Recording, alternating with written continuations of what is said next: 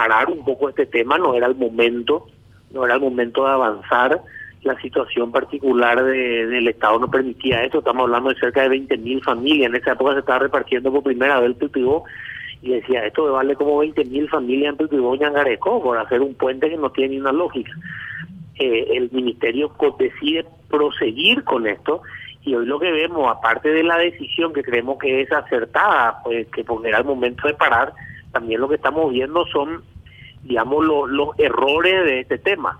En primer lugar, analizando el costo final, ya que hubo incluso eh, una ampliación del costo, una ampliación del precio, eh, y también estamos dándonos cuenta que al final el diseño no son yandutines, son unos diseños que trabajaron en internet, una mandala prácticamente, eh, entonces termina como cerrándose el círculo que esto evidentemente no, no, no está bien hecho y está mal parido del comienzo.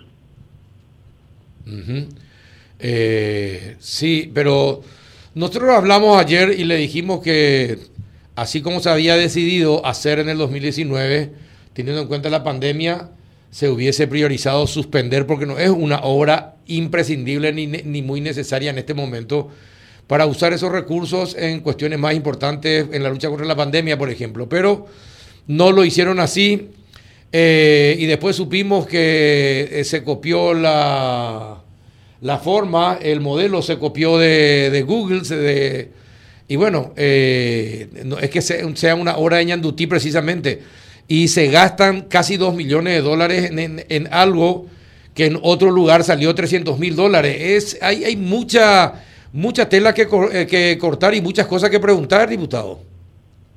Totalmente, nosotros vamos a avanzar con esto. Se está haciendo un pedido de informe. También otros otro diputados de la multibancada estarían pidiendo también una auditoría especial de la Contraloría. O sea, este es un ciclo. O sea, yo lo que digo también cuando lo mismo que pasó en otras denuncias que hemos hecho, hay que encontrar que, que de repente cuando hay este tipo de cosas quiere decir que probablemente se repitan. Yo estuve ayer tuiteando, por ejemplo, Carlos, y creo que sería importante de repente que ustedes puedan llamar a alguno de los intendentes de los de Filadelfia o el mismo gobernador. Eh, a mí me llegó un voce del Chaco, por ejemplo, que el acueducto, que fue aprobado de manera rimbombante, fue inaugurado, y hizo un tuit y no recibió ninguna contestación oficial. En realidad no funciona se hizo la inauguración, salió en tapa de diario y en realidad no funciona el acueducto y, va a complicar, eh, va a estar complicado que funcione, según me dice gente del saco muy seria con la que estuve hablando. Entonces la hacía ese cuestionamiento de la que puedas aclarar. Eh, parece que es otro tema, pero así nomás se van sumando. Hay una venda que se quiere hacer ahí, no está nomás en el medio de Asunción, entonces nos llama la atención a todos. que para el Chaco es importantísimo y se quiere eh, extender el acueducto de Filadelfia Marical en, vez de hacer de la patria Mariscal y que venga del, del, del acuífero ahí del agua. Eh, entonces vemos estas contradicciones, estas cosas muy raras ahora el Ministerio de Obras Públicas que nos parecen importantes que sean atendidas, analizadas y metidas, o sea, cuidar el dinero de cada uno de los paraguayos es sustancial y más luego de esta pandemia que por cierto continúa, todavía no, no, no, estamos en proceso de vacunación ni mucho menos, y este año 2021 que es un año que tiene que ser, ojalá queremos reactivación, eh, le encuentra tantos paraguayos eh, sufriendo tantos paraguayos en un momento difícil de su vida, en un momento difícil de, de volver a emprender y el gobierno tiene que dar el ejemplo. Este tipo de decisiones del gobierno son como una patada a cada paraguayo que, que está eh, moviéndose.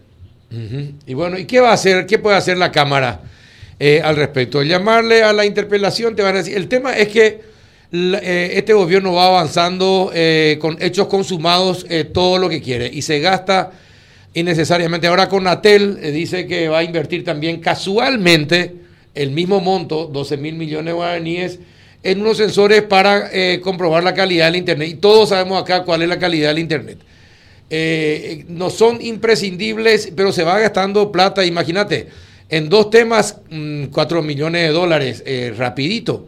Eh, y nadie hace nada eh, o no se hace nada al respecto, diputado.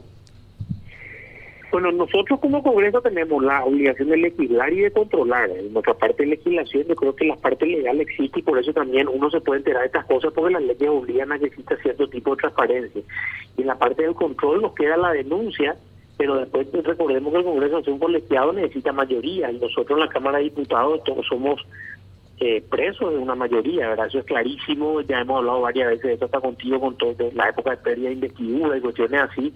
La Cámara de Diputados tiene una situación particular donde nos limita un poco lo que tiene que ser eh, decisiones del colegiado.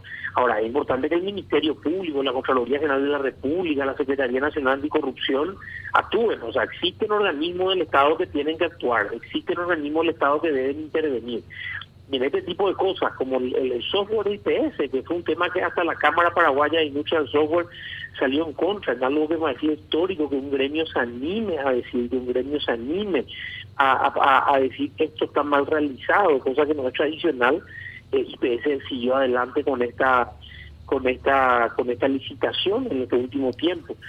Entonces, definitivamente, como yo estaba diciendo, a mí me preocupa mucho el gobierno y me preocupa el presidente de la República, eh, porque el presidente de la República está rodeado en una gran mayoría, evidentemente hay excepciones y hay personas que están haciendo un esfuerzo para no solo sostener el gobierno, sino para ayudar al Paraguay, en la gran mayoría hay personas miserables que están buscando el beneficio individual en cada pequeña cosa y nos damos cuenta de esto con las meriendas escolares, con lo que pasó en Petrotal, lo que pasó en, la DINAC, lo que pasó en el Ministerio de Salud. Ahora estamos viendo esto, o sea, realmente ya es eh, insostenible, genera una rabia y una indignación tremenda y esperemos que eso nazca más compromiso eh, de la ciudadanía para definitivamente probar cosas nuevas a futuro eh, y exigir a las autoridades que se actúen en consecuencia.